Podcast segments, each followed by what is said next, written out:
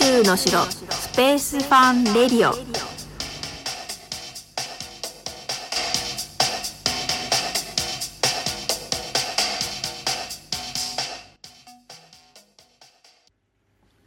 はい始まりました。宇宙の城スペースファンレディオです。今日は2021年1月19日火曜日です。スペースエデュケーターの小笠原直子です。このチャンネルは子供が宇宙好きだけど私はよくわからないというお母さんや昔宇宙や宇宙飛行士に興味や夢を持っていたお父さん。それから現在の宇宙開発を仕事にしてみたい。学生さんや保護者の方に何か参考になる宇宙や宇宙教育の情報をお届けできればということで配信させていただいております。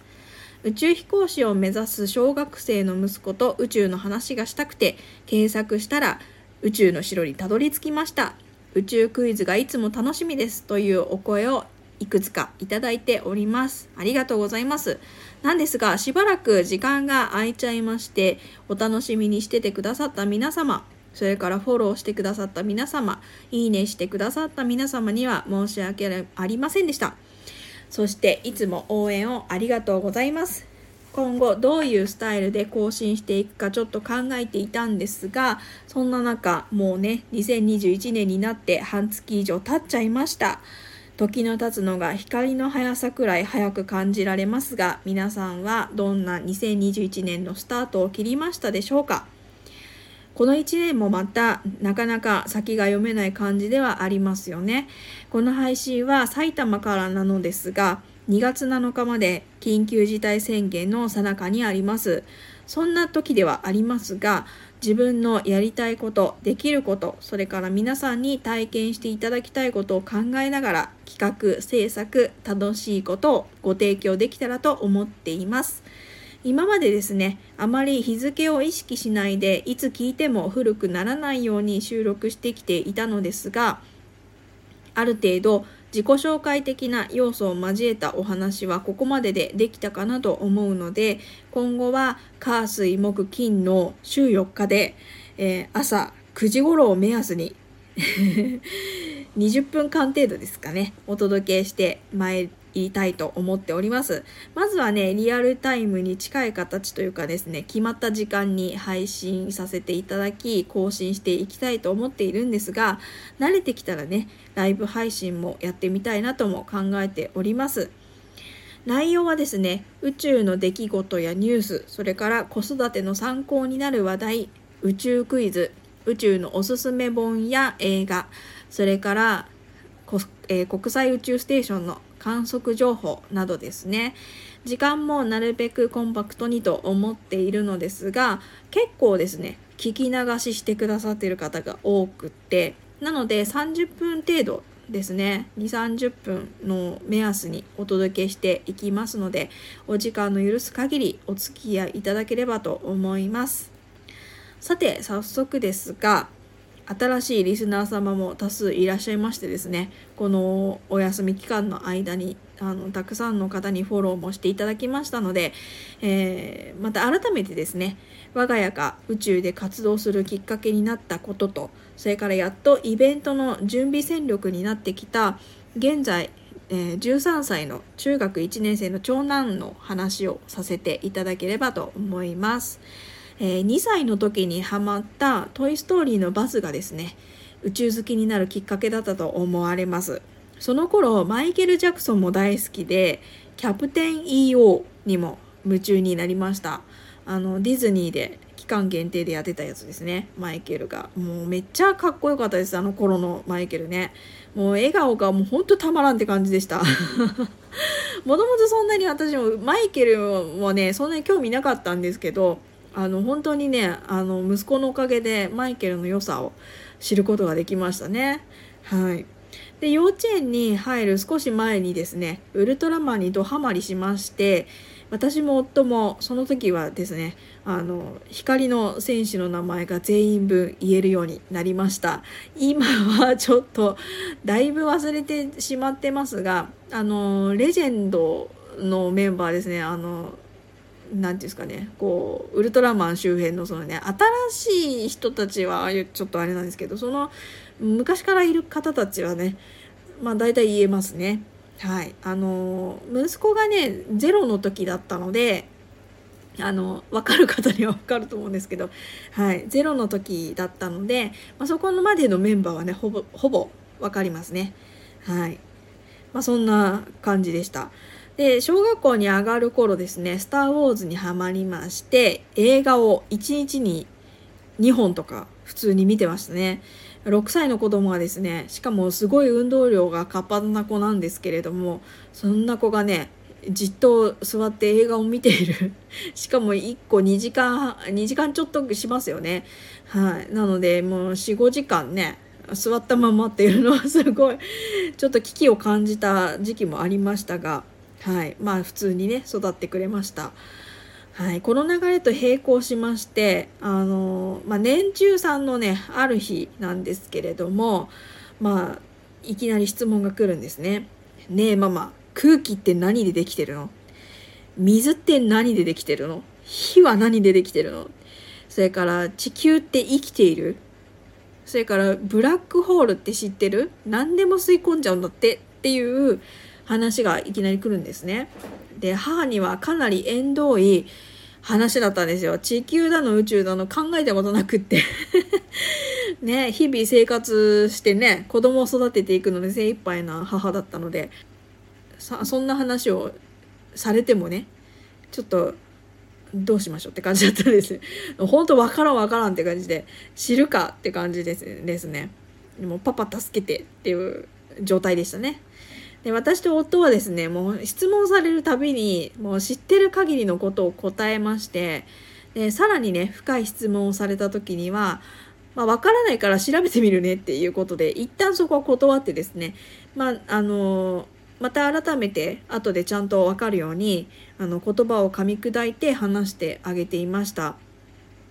まああの科学部をねかじっていた夫だったので、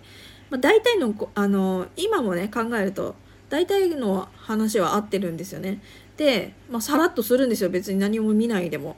でこういうことなんだと思うみたいな話をするんですけれども、まあ、そこからまあど素人のね私も何にもわからないんですけれども、まあ、そうじゃあそういう話だったらやっぱこういう風になっていくんじゃないかなみたいな話をあの考察というかさせてもらってで話を広げたという感じですかね。なのでもう本当にあの夫婦の連携プレーでなんとかなってきたっていう感じですね。まあ、嘘は教えられないのでねあのまあねなんとかこう考えられる限りのことを話していました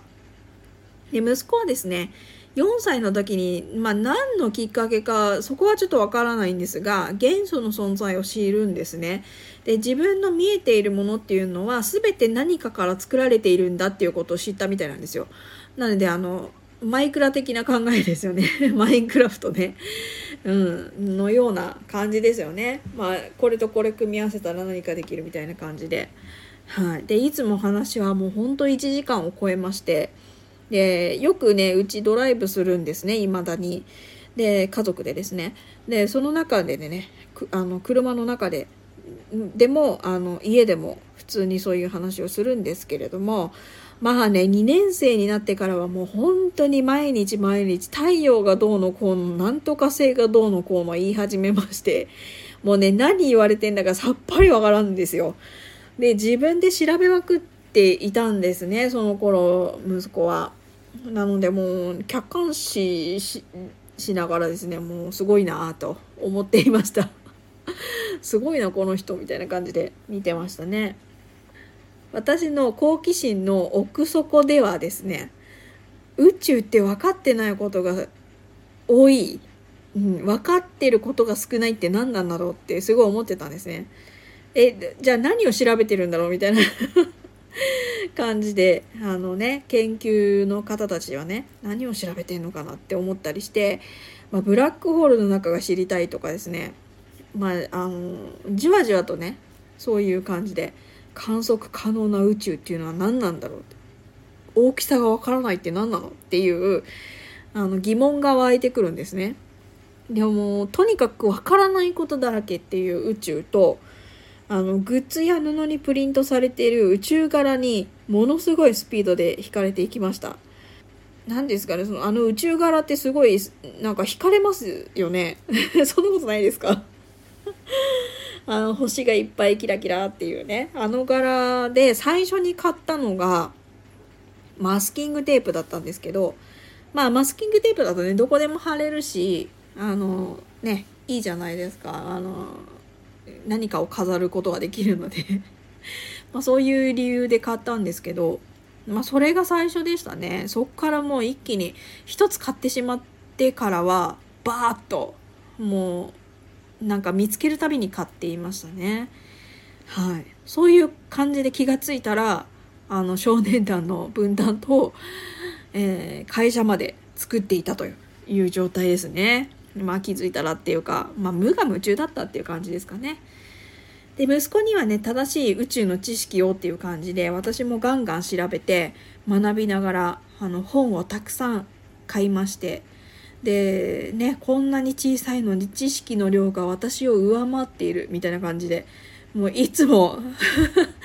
聞いても聞いても息子の方がよく知ってるみたいな感じで。で、今でもね、不意にクイズを出すと息子はすんなり答えてくれますね。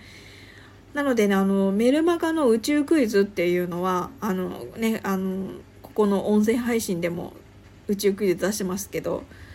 それはね、大体家で試してからやってるもんなんですね。あんまりねこううーんって考えたのは見たことがないのでよっぽどよく知ってんだろうなという感じで、まあ、一昨年の2月になるんですけれども、えー、ニュースウォッチね NHK のあのニュース番組なんですけどそこの「はやぶさ2」の特集で宇宙が好きな少年として出演させていただきまして家までね取材に来ていただいたんですけれども大変光栄な体験をさせていただきました。でその時はですねもうあの急なお話だったっていうこともあったんですが全くね何分ぐらい出るのかも分かんなかったですしあの何分も出れるのかもちょっと分かんなかったので一切お知らせをしてなかったんですね周りに。なんですけどあの Facebook とかであのうちのねことを知っている方とかもう一度もお会いしたことないんですけれどもうちのことを知っている方とかいますよね友達ってね。あの仲良くなった方とか。もうそういう方とかあとまあリアルであのつながってるママ友さんたちともうすごい反響で。であのそのニュースが流れた時は私新幹線の中にいたんですけれどももう俺 LINE がすごくてあのえ今息子ちゃん出てるよね？みたいな感じであのすごいたくさんのメッセージをいただきました。ねその説はありがとうございました。ねそういう感じであのまあ、息子もね答えのないことっていうのが宇宙には多いのでまあ、その辺りを答えておけば先を考えるといいのかなっていうなんかちょっと難しいんですけどそういう感じもつかめているようなんですね。はいまあ、宇宙っていうのはね本当に、まあ、ビジネスもそうなんですけど、まあ、大体この辺まで開発が来ているんだなっていう、まあ、子供ながらにねそういう感じもつかめてきているし、うん、あのまあ大体こういうふうになっていくのかなっていう未来もね分かってきているような感じですね。はい。まあ、宇宙に興味を持つようになって、まあ、子供はね何も変わらないんですけれどもまあねあの最初の頃の情熱ほど、まあ、中学1年生になってるんであのまあ、持続しているかというと情熱そのものは、まあ、あるにはありますだけどあの年がら年中そういうふうに言わなくなったっていうのはちょっとあるんですけどね、まあ、そういう変化はありますがまあね成長過程なのでね、まあ、仕方のないことではありますけれどもそういう面では変わってないかなと思います。うん、ちょっと難しいんですけど。はい。まあそういう意味では私が一番変わりましたね。はい、もう質問攻めは本当につらかったんですけど今は本当に答えといてよかったなと思いますしねやっぱり何がわからないかがわかるしそのまあねクイズになったりとかしながらあのそういう辛い時期があの形を変えて今ねこういう形で音声配信とかメルマガとかになってますのでね良かったなと思います。まあ彼は小さかったからですね私があんなに必死に 答えていたのに覚えてないとか言うんですよ。ひどいですよね。ねえ。まあそんな中でもねあの、まあ、思春期を迎えた息子ではあるんですけれどもまあねこれからも宇宙と共に子育てをするのだろうなという感じですね。はい。まあ一応宇宙飛行士になりたいとは言ってるんですけどうん、もう小さい頃からねずっと唱えてきた感じなので、うん、他にいい職業があったらそっちでもいいんじゃないとは私は思うんですけれどもまあね職業はあっての宇宙飛行士ですからね。まあ、うん、どういう職業に就くかはまあ彼はちょっと見えてるのか見えてないのかわからないんですけど今ね「エヴァンゲリオン」が大好きで やっぱ宇宙ものなんですけどうんまあまあああいう風にはなれるとは思ってないでしょうけどうん難しいですね。現実どういう仕事に就くのか分かんないですね。でもまあ息子が大人になる頃にはうん宇宙旅行もねもう来年とか今年来年ぐらいの話ですからだいぶ進んでるんじゃないかなと思うんですけどねでもまあ宇宙で戦争はしたくないですからね。うん。まあね楽しい仕事についてくれればいいかなと思います。まあねそんな息子がね小学校2年生の時に初めてあの宇宙飛行士模擬訓練体験っていうのをしたんですけど、まあ、そのねあの本当に宇宙飛行士さんが訓練をする施設でね体験させていただけるというサービスがありまして、まあ、2年生の時にね体験してから、まあ、何度か行かせていただいてまして一回もね、まだね、宇宙飛行士役に慣れてないんですよね。あれ、一応ね、あの、管制官とか、あの、いろんな役割がちゃんとありまして、その中でね、宇宙飛行士役っていうのもあるんですよね。で、息子は慣れてないんですけれども、あの、長女が宇宙はそこまで興味ないんですけど、あの、恐竜好きな娘がいまして、で、そっちがね、ポイッと宇宙飛行士になったりとか そういうこともありました。ねなんかあのまあ写真をね見つけて2年生だった息子がもう本当に楽しそうに宇宙飛行士体験している時の写真を見つけましてまあねちょっとお話ししておきたいなと思ったのではい今日収録させてもらってるんですがね我が子だけではなくて他の子たちも連れてね結構行ったりもしてるんですけど、まあ、みんなね楽しんでもらえているのでまたねあの宇宙の城として企画もしていきたいなと思っています。我が子にはね正しく正しくとやってきているんですがまあでもねこれはうちだからやってこられたけどっていう部分があるんですよねやっぱり。ね人にお伝えするならやっぱり楽しい方が先じゃないとダメだなと思っていまして、まあ、私と縁した方がね今まで楽しくあの宇宙を学んでいただいたりとか体験していただいたりということで実績を作ってまいりましたのでこれからも楽しんでいただけるようにねワークショップもそうなんですけれども宇宙科学ルームっていう、まあ、宇宙の自習室といってあのまあミニ科学館だとかね、いろんなあの宇宙にまつわる本が置いてあったりとかっていうそういうこともね今やっていますのでそこをね詰めていきたいなと思っています。ね、楽しんでいただけますように。で今までのね地元でのワークショップのことも大切に育ててきたんですけれどもまあね一昨年あたりから全国にあの、まあ、出張しましてでワークショップをやったりとかですね。で今ちょっとまた地元であのそのね宇宙科学ルームをあの力入れてやっているんですがまあねこんな時なのでね緊急事態宣言が出てたりとかもうこあの感染拡大が今ひどいのでまああのおとなしくしておりますがはいもっと多くの方にお届けできる方法をね考えていきたいなと思っています。ま、チームをね重んじるあの宇宙教育ということで、まあ、息子はね誰とでも仲良くなれる特技を得ることができました。はい、どこの合宿に出してもあの特にねあのそこを褒められるんですけど、まあ、中学もね上がって、あのー、まあ、すぐですね友達もできまして、うん。あのー、まあ、全くね誰も知り合いがいないというか自分の友達が全くいないところへ飛び込んでったんですけれども、まあ、入学2日目には友達が10人ぐらいできたという報告があったりとかですね。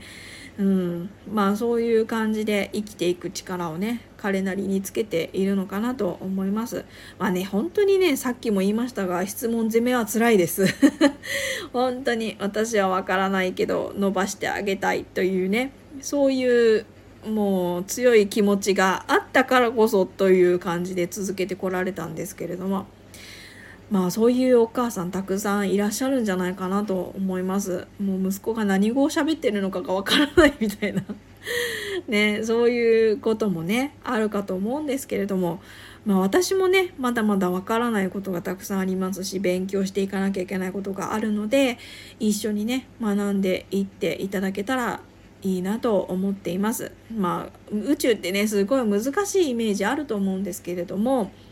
宇宙で分かっていることって全体の5%ぐらいしかないと言われているのでそれを思うとちょっと気楽な気持ちになりませんかね。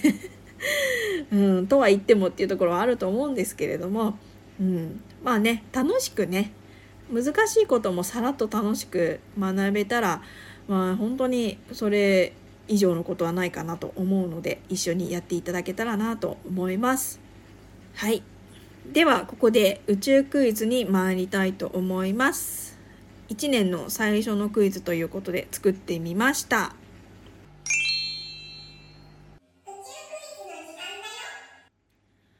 太陽系の惑星といえば、えー、水金地火木土天海ですね。水星金星地球火星木星土星天王星、えー、海洋星です。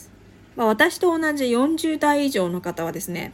最後にメイとつくと思うんですね。冥王星があったかと思うんですけれども今はねそれはないんですね。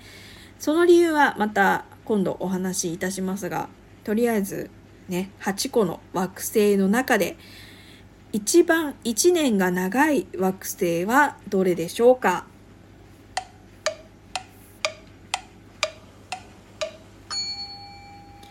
わかりましたでしょうか？はい。では正解は海王星でした。太陽の周りを一周したら1年経ったということになりますよね。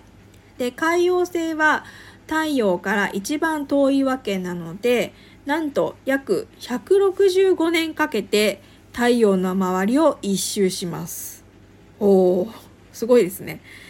何日ってもう日数じゃないんですね。ここまでになるともう年数です。うん、やっぱり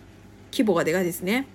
はい。あまりに遠くてですね、氷の惑星なので不可能なんですけれども、仮に人間が海王星に住めたとして、海王星での1年が経たないうちに私たちの人生は終わってしまいます。はい。ねねちなみに1年が一番早い惑星は、水星ですね太陽の周りを88日で回れてしまいますまあどまあこっちはですねもうすごく灼熱でねもう本当に太陽に近いのでもう全く住めたもんじゃないんですけれどもそう考えるとやっぱりね地球に住めるということはすごいことですよ。うん、普通にねこうして何もまあ今マスクつけてますけど、まあ、呼吸はね普通にできてますしお水もたくさんありますしとは言ってもね資源は大事にしていかなきゃいけないんですけれどもまあ奇跡の星ですよね。はい。というわけで太陽系についてはまだまだ問題がたくさん出てきますのでお聞き逃しのないようにチェックをしてください。最後に今日国際宇宙ステーションの観測ができますのでお知らせをしたいと思います。えー、っとですね見えるのがですね東京の方を基準にお話をさせていただくんですけれども6時8分夕方のね6時8分に、えー、見え始めます、えー、西南西からですね、えー、最大で、え6時11分頃にですね、え西北西だそうです。はい。まあ見え始めたらねあああれだって言ってる間にもうあっという間にね見えなくなっちゃうんですけどはい、見え終わりが12分なので、えー、4分間ですね見えるようです。まあ方角もいいんですけれども大体ですねあの西日本の方からこうだんだんこう上に上がってくるというかあの東日本仙台の方にね上がってくるので今日結構よく見えるんじゃないですかね二重丸ついてますからお見逃しのないようにしてみてください。はい。それでは今回の配信はここまでとなります。何かご質問やメッセージがありましたらお気軽にレターを送ってください。次の配信でお耳にかかりましょう。ご清聴ありがとうございました。バイバーイ。